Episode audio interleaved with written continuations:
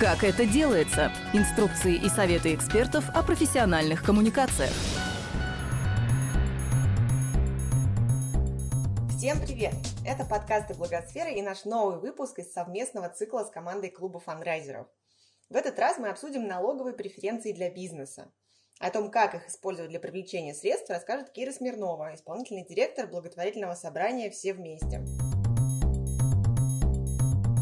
Кира, как некоммерческие организации добивались налоговых льгот для бизнеса? А когда начался вот этот грянул наш злосчастный коронакризис, мы увидели, что наше прекрасное правительство объявило льготы для бизнеса, чтобы его поддержать, чтобы он не загнулся. И а, при этом а, про нас, в общем-то, забыли, про некоммерческие организации никто не говорил на тот момент.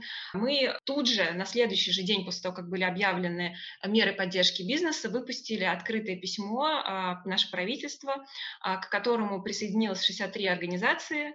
Собственно, мы попросили примерно того же самого, что предложили предложили бизнесу. Но там были отдельные нюансы, например, бизнесу предложили снижение ставки страховых взносов, а мы попросили ее обнулить на три месяца. Ну, собственно, что в итоге потом и произошло, да, там, там про проверки, еще какие-то отдельные нюансы были, которые отличались, но, в принципе, за основу был взят тот пакет мер, который, в общем-то, уже был предложен для бизнеса. Когда мы его направили, мы поняли, что, ну, как-то вот, в принципе, пока ничего не происходит, да, то есть вот мы очень сильно переживали, что вот опять какой-то очередной пакет мер для бизнеса объявляется, а некоммерческие организации опять забыли, да, опять никто про них не говорит. И тут, собственно, возникла мысль, ну, почему в этот же момент не попросить поддержки для бизнеса? Когда все говорят про поддержку бизнеса. Мне позвонила Оля Зинюкова из фонда «Подари жизнь» и предложила как раз совместно сделать такое обращение. Собственно, вот письмо мы составили, в нем было три варианта того, как эта льгота может быть реализована, да, именно по поддержке бизнеса. Там были там про инвестиционные вычеты, да, про распространение той же самой схемы, которая есть у физических лиц на юридические лица. Скажу сразу, что сейчас действует совершенно другая. это вообще такая нормальная история. И на самом деле было интересно, потому что мы написали это открытое тоже письмо. Оно было не настолько открытое, как наше первое, да, к которому могли присоединяться, в принципе, все некоммерческие организации из любого региона, вне зависимости от того, входят они в ассоциацию все вместе или не входят. Да.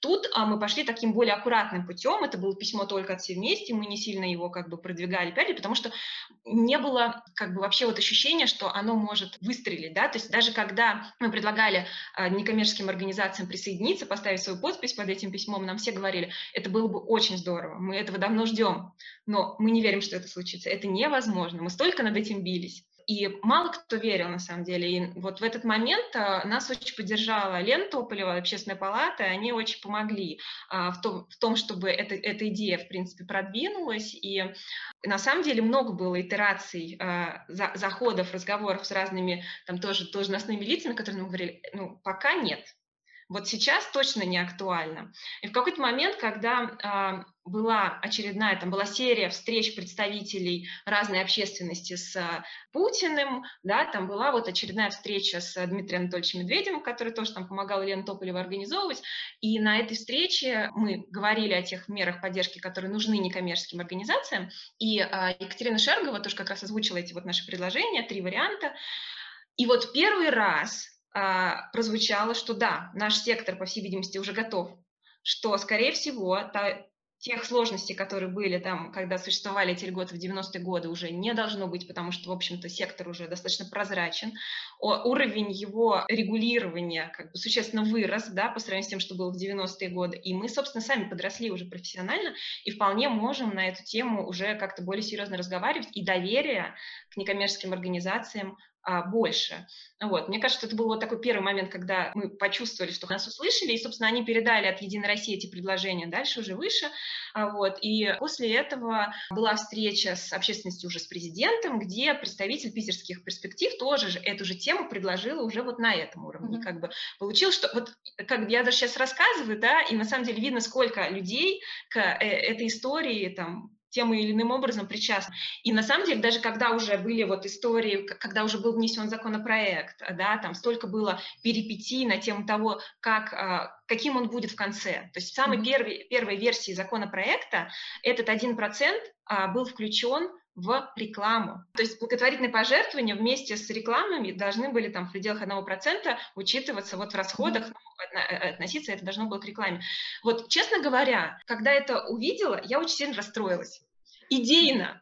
Потому что вот мне кажется, что относить благотворительность к рекламе не хотелось бы, чтобы наш бизнес воспринимал а, те деньги, которые он приносит в благотворительность как какой-то маркетинговый бюджет, да, как рекламу. Uh-huh. Вот поэтому я, э, мы писали, когда мы это увидели, мы тут же написали свои предложения, что давайте все-таки как-то вынесем это uh-huh. оттуда, потому что идеологически мы не хотим бизнесу давать такие посылы, да, и тут все-таки а, бизнес считывает те, те послания, которые э, правительство ему дает, естественно. И второй момент, по, какой, по которому мы очень сильно расстроились, когда увидели первое, к первому чтению законопроекта, там были только а, те а, организации, которые которые вошли в первый реестр. То есть вот те самые получатели государственной поддержки. И по сути, ну, получалось, что мы э, поддерживаем тех, кого уже поддерживаем фактически, да, мы понимали, что вот месяц работы, да, с, с апреля с, по май, фактически, да, вот сейчас э, в первом чтении немножечко улетает коту под хвост, потому что там нет денег, во-первых, которые нужны всем, естественно, да, потому что не только инкайндом, не инкайндом единым, да, мы живы, вот, э, на самом деле, а, а во-вторых, потому что, ну, оказалось, что еще и далеко-далеко не всем. Uh-huh. А, вот, и мы тут же начали там писать, мы написали всем знакомым э, по, всем, э, по всем возможным каналам для того, чтобы воздействовать на то, как, каким будет текст ко второму чтению. И вот я сама написала депутату, с которым мы работаем, Наталье Костенко, и она предложила как раз ко второму чтению вот те самые изменения, которые благодаря этому появился, собственно, второй реестр. Появилась, да, вот эта вот формулировка про деньги. Поэтому, конечно же, вот это был такой это, было такое нервное напряжение, когда ты понимаешь, что вот, ну, от этого очень сильно все зависит, да, и неизвестно, что будет в конце. Mm-hmm. И когда ты понимаешь, что текст к первому чтению, да, идет э, одним, э, ко второму чтению он будет другим, и мы понимали, что вторым и третьим чтением он будет принят в один день. Uh-huh. То есть не будет никаких там дальше итераций. А вот, поэтому, конечно же, это был такой очень серьезный и напряженный момент. Вот, но главное, что все хорошо закончилось, там появился второй реестр и появилось, а, собственно, уточнение про то, что деньги все-таки туда включены. А какой номер у нового закона? Федеральный закон о внесении изменений в часть вторую Налогового кодекса Российской Федерации, номер 172 ФЗ от 8 июня 2020 года. И это политическое или экономическое решение? А, знаешь, вообще у нас а, налоговые кодекс и налоговая система именно в части там, налога на прибыль, она устроена так, что затраты, которые можно учитывать при расчете налога на прибыль, э, можно к ним относить только то, что экономически обосновано. Да? Uh-huh. То есть то, что тебе приносит определенный э, там, экономический доход. Да? То есть если ты условно э, потратил эти деньги для того, чтобы получить прибыль, то ты можешь их учитывать в налоге на прибыль. Исходя из этой логики, то, что сейчас пожертвования учитываются в налоге на прибыль, а, оно туда, ну вот, честно, не ложится. Да? Uh-huh. То есть у нас есть четко прописанная вот эта вот история в а, налоговом законодательстве, что в расчете налоги, налога на прибыль может быть учтено только то, что непосредственно относится к получению этой прибыли.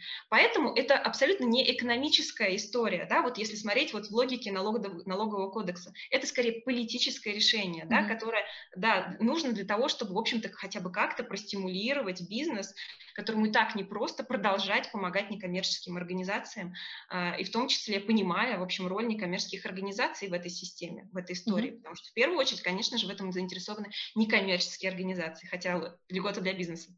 Как получить эту льготу? А, значит, эту льготу может получить любой бизнес, вне зависимости от своего размера, вне зависимости от видов деятельности или каких-то других условий. Главное, чтобы он платил налог на прибыль. Да? То есть mm-hmm. если а, бизнес на упрощенке, на каких-то других видах э, особых э, систем налогообложения, то это не работает. То есть это mm-hmm. только льгота по налогу на прибыль. И бизнес может ей воспользоваться только если он делает пожертвования в организации, которые входят в реестр социально ориентированных некоммерческих организаций. Сейчас этих реестров два.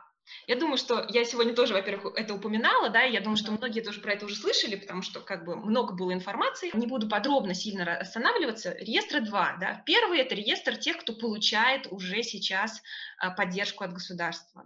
Фонды президентских грантов, региональные субсидии, федеральные э, там гранты какие-то, да, э, поставщики услуг и, в общем, вот эти все категории.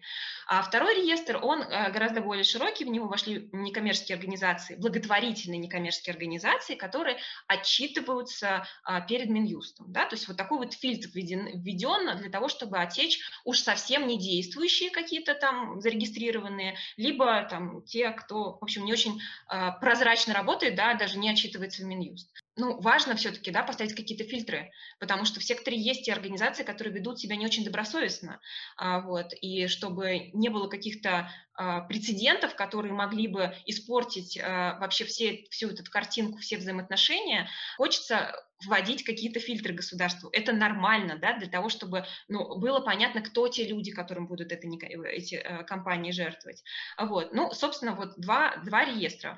Сейчас есть проект постановления об едином реестре а, социально ориентированных некоммерческих организаций. Да? То есть Министерство экономического развития очень хочет это все а, систематизировать да, и привести, ну вот, два реестра, это даже, в принципе, странно, да, вот, то есть хочется, чтобы это был один понятный реестр с понятным механизмом вступления в него, с понятным механизмом выхода из этого реестра, потому что такое тоже возможно, вот, и с понятными критериями, да, прозрачными. И опять же, да, то есть сейчас это excel табличка, да, которая вывешена на сайте Минэко, вот, и то есть хочется, чтобы это был, то есть будет оператор, который будет вести этот реестр, я очень надеюсь, что это будет выглядеть хотя бы как-то понятно для донора, да, потому что сейчас доноры, к сожалению, не очень понимают даже, как этим воспользоваться. Вот, значит, будет один реестр, а, это пока проект, еще раз подчеркну, но тем не менее, да, а, подразумевается, что это, эти два реестра сольются в один, и все те, кто в них входил, войдет сюда же. Но введены дополнительные критерии, да, а, то есть организация должна соблюдать все законодательные требования. Абсолютно логично, да, но мы с вами понимаем, что есть, например, законодательное требование делать аудиторские заключения и выкладывать их на, на федеральный ресурс, да, на портал Федресурс. Это в законе прописано. Uh-huh.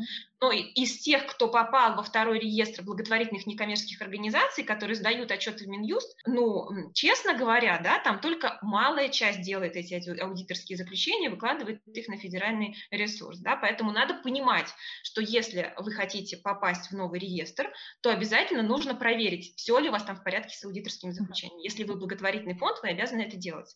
Uh-huh. Вот. А, во-вторых, там введены еще дополнительные критерии, то есть а, если организация получала гранты в последние три года, то есть, если мы как, ну, да, мы же понимаем, что этот э, реестр, этот закон, он не имеет э, срока э, действия. Но тем не менее, да, э, если, например, спустя пять лет как бы ты будешь в реестре, если ты получал, там, не знаю, в семнадцатом году этот грант, это будет странновато, да, поэтому, в общем, введено тоже еще одно, а, один такой критерий дополнительный, что ты должен за последние три года, ну, то есть вот как бы не, не, не когда-нибудь, да, там в прошлом, mm-hmm. вот, а вот в последние три года. И в, в том числе дополнение такое, что если ты получил какой-то грант от, не знаю, неважно, федерального органа исполнительной власти или там регионального или фонда президентских грантов, но если ты его не выполнил, или возникли какие-то другие к нему вопросы, да, ну, такое бывает. А, бывает, что ты там заключил договор, а потом там, ну, что-то не срослось. Ну, вот, в общем, в, этом, в этой ситуации ты как бы теряешь право именно по этому пункту войти в состав этого реестра. Но там есть другие, да, то есть если ты, в принципе, если организация является благотворительным фондом, а, который сдает отчеты в Минюст и который делает аудиторские заключения, то не обязательно, в общем-то, да, входить, э, получать какие-либо гранты. Вот точно так же а, это вот история со вторым реестром, инвесторам, собственно, она э, возникла потому, что оказалось, что самые э, такие вот фонды, которые у всех на слуху и которые, в общем-то, в коронакризис очень много чего делали, они как раз не получали гранты. Тот же самый, например, фонд «Живой», да, который вот, э, казалось бы, он, они собрали 176 миллионов на помощь врачам, да, и вот они не попали в первый реестр. Поэтому, конечно же, это было совершенно несправедливо, то, что такие организации не, не входят, или то же самое «Подари жизнь» который mm-hmm. никогда не получал гранты, mm-hmm. но э, вот получалось, что вот э, в первый реестр они не вошли. Ну, в общем, да. Значит, теперь надеюсь, что все-таки будет единый реестр с понятными процедурами вхождения, с понятными процедурами исключения из него. Но тут надо отдать, на самом деле, должное Министерству экономического развития. Они привлекают общественность э, к тому, чтобы обсуждать этот, этот проект постановления, поэтому и они стараются как-то учитывать э, там, то, что мы предлагаем. Поэтому мне кажется, что действительно в этом отношении я вообще могу публично сказать спасибо и низкий поклон Министерству экономического развития, потому что то, как они сработали в такие супер короткие сроки, да, и сделали эти реестры, ну, это правда была огромнейшая работа. Соответственно, организация может учитывать те средства, которые она перевела в некоммерческую организацию, или ту продукцию, которую она пожертвовала в некоммерческую организацию, в внереализационных расходах. Ну, это отдельная такая категория в бухгалтерском учете. Да? То есть обычно, когда мы говорим своему донору, что это можно учесть вот там, они это прекрасно понимают. Да? То есть нам не обязательно разбираться при этом в э, тонкостях бухгалтерского учета наших партнеров. А, и еще важный момент, а, что юристы советуют, а, если мы сейчас вот заключаем договор с, с какой-либо компанией, которая нам что-либо жертвует, то лучше в договоре прописать прямо, что мы, вот некоммерческая организация, является социально ориентированной, входит в реестр социально ориентированных некоммерческих организаций под реестровый, реестровым ну, номером каким-то. И тогда точно совершенно этот донор может быть уверен, что действительно он может эти документы у себя в бухгалтерской э, отчетности приложить, именно учесть вот при расчете налога на прибыль. Mm-hmm. Вот. Соответственно, э, в... есть еще одно ограничение, что э, сумма пожертвований должна быть не больше 1% от общей выручки компании.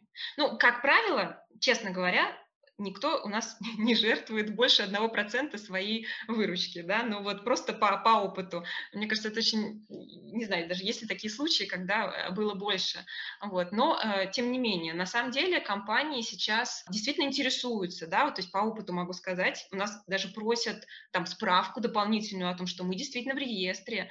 А у нас был как раз один большой донор, который на моменте, когда еще вот этот вот закон э, вступал в силу, да, только вот он еще должен был подписать, они специально ждали, когда это все произойдет, а, чтобы вот решить о том, будут они делать пожертвования или не будут они делать, потому что на самом деле это э, ну, весомый, весомый аргумент для бизнеса. И как это будет выглядеть на практике? Вот, значит, это пример очень-очень условный, да, то есть если есть гипотетическая организация, которая заработала 100 миллионов рублей, то есть это ее выручка, совокупный объем того, что она, в общем, заработала за год. Все ее расходы, допустим, 60 миллионов рублей. Это просто модель, да, с потолка.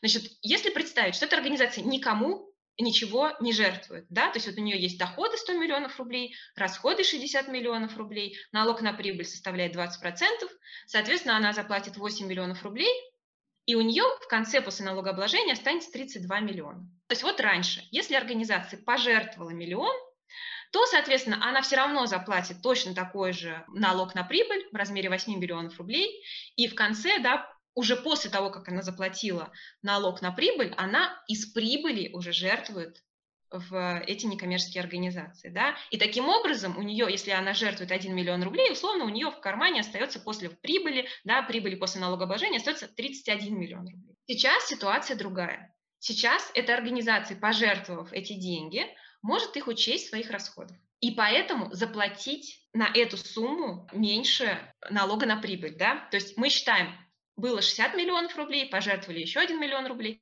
Соответственно, мы налог на прибыль будем считать уже не с 40, а с 39 миллионов.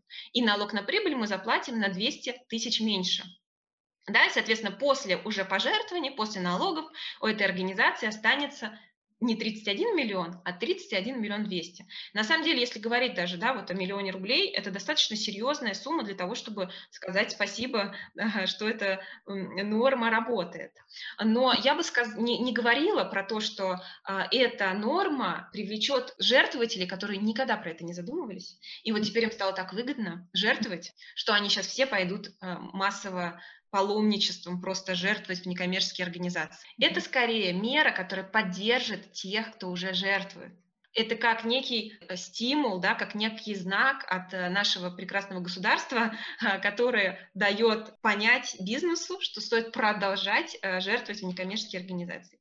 И все-таки это дополнительный стимул, как мне кажется, некоммерческим организациям а, быть более прозрачными и соблюдать все требования закона для того, чтобы иметь возможность входить в этот реестр, да, и чтобы жертвователь все-таки приходил к тебе, да, если ты там все-таки там должен сдавать отчеты, ты сдаешь их, ты попадаешь в этот реестр, соответственно, mm-hmm. там ты условно э, более прозрачен, чем те, кто все-таки никаких отчетов Минюст не сдает. Будет ли эта мера стимулировать мелкие компании тоже? Но если говорить про э, малый бизнес, ну да, малый бизнес часто на, на упрощенке. И, конечно же, э, под эту льготу он не попадает. То есть сюда попадают только те, кто платит налог на прибыль. Тем не менее, я могу сказать, что не обязательно это должен быть какой-то суперкрупный бизнес, да, то есть все те, кто просто платит налог на прибыль, могут этим воспользоваться. И на самом деле часто это не какие-то гиганты э, бизнеса, это могут быть обычные компании, которые, э, и в том числе в регионах, не очень и крупные, да, которые, в общем, для которых это существенно. Как бы это, это, это не только для э, крупного бизнеса существенно, это для среднего бизнеса вполне mm-hmm. существенная такая история. Должен ли быть отчет, что средства потрачены целевым образом? А, на самом деле в законе не прописано, что в этот период должен быть отчет от, от организации, вообще-то. Mm-hmm. Ну, то есть средства должны быть переведены в этот период. То есть, по большому счету, ну, такое бывает, когда, например, есть э, э, сумма переведенная, например, вот у нас буквально была такая история, да, когда э, компания переводит, переводит одному из фондов ассоциации сумму, э, гран, ну, которая как бы там, это целевое пожертвование на год, да, то есть она его переводит летом этого года. Понятно, что эта вся сумма не будет потрачена за этот календарный год, и, собственно, отчета за полную сумму не будет предоставлена донору. Это, в общем-то, в законе не предусмотрено, это не обязательно. Но тут вот важно, да, то есть мы сейчас уже понимаем, что мы в реестре, и мы можем с новыми донорами заключать, э, прописывать уже сразу в договоре вот такой вот пункт, которым э, с указанием своего реестрового номера в этом реестре, с указанием того, что мы действительно в этом реестре, если вдруг да, были какие-то договоры, естественно, мы не могли знать, что нам там нужно такое прописать, то мы просто предоставляем донору на бланке организации справку о том, что мы входим в реестр социально ориентированных некоммерческих организаций там, с нашей печатью, подписью и с указанием того, какой реестровый номер наша организация в этом реестре занимает. То есть у организации таким вот образом есть подтверждение того, что они действительно имеют право, имеют э, там, возможность эти деньги учитывать в внереализационных расходах. Надо сказать, что мы сейчас все еще ждем разъяснений а, Министерства, Министерства финансов о том, как же э, правильно бизнесу э, воспользоваться этой привилегией, потому что на самом деле сейчас в нереализационных расходах даже нет такой вот строчки, да, то есть там, ну, условно, есть вот нереализационные расходы, и внутри нереализационных расходов есть определенные там уже категории, да, которые расписаны в декларации, да, то есть вот к, следующей, к следующему отчетному периоду еще должна появиться такая вот соответствующая строка, которая будет обозначать пожертвования в социально ориентированные некоммерческие организации, куда, а, собственно, этот налогоплательщик будет заносить ту сумму, которую эта организация пожертвовала, ту сумму или эквивалент а, а, в денежном выражении тех товаров, которые организация пожертвует, потому что это тоже вполне возможная ситуация, да, когда организация жертвует не деньгами, а в том числе продуктами питания. Нужно ли НКО волноваться, что сведения о них не поданы в реестр? На самом деле Минюст Минюст регионов собирает информацию самостоятельно. То есть для того, чтобы тебя Минюст туда включил, не нужно ничего делать. То есть нужно просто вовремя сдавать отчеты. И тогда Минюст должен вас включить. Если вдруг происходит такое, что вас просто не включили, это, скорее всего, какая-то техническая ошибка, и нужно просто обратиться в местный Минюст, и все это достаточно быстро решается. То есть если вдруг Министерство юстиции вообще из этого региона не подало никаких сведений, я думаю, что это бы уже как-то вскрылось, и, ну, понятно, ну, мы все-таки э, как э, некоммерческие организации сейчас имеем возможность на это немножечко повлиять, да, mm-hmm. и как бы сказать, что нас забыли. И такие случаи бы были, это технические ошибки, как правило, да, но они, в общем, достаточно быстро решались. А если организация вошла только в один из двух реестров, она попадет в единый? На самом деле вы не можете попасть э, в оба реестра, и это не, в этом нет необходимости, вы э, абсолютно, то есть вы должны быть в каком-то одном из реестров. Если вы в них попали, да, и вы соответствуете всем требованиям, то вы попадете потом в единый реестр, да, ну, при условии того, что вы э, соблюдаете законодательные требования, да, ну, этого, mm-hmm. этого условия просто не было в предыдущей версии, вот, и на самом деле тут важно тоже сказать, что эти реестры, они достаточно широкие, да, и они все-таки э, те, кто попали в эти реестры, они получали не только э, вот эту льготу от бизнеса, да, собственно, они же получили и а, обнуление страховых взносов. Поэтому, собственно, понимая то, что, а, ну, тут есть еще какие-то другие льготы, которые тоже было бы важно дать некоммерческим организациям, собственно, эти реестры формировались такими широкими, и, да, и там не было каких-то дополнительных критериев, которые могут появиться вот уже а, в едином реестре. Поэтому, ну, ну, собственно, понятно, что это в такие сроки формировалось, когда там сложно было какие-то другие э, критерии применять, может быть, не, не автоматически.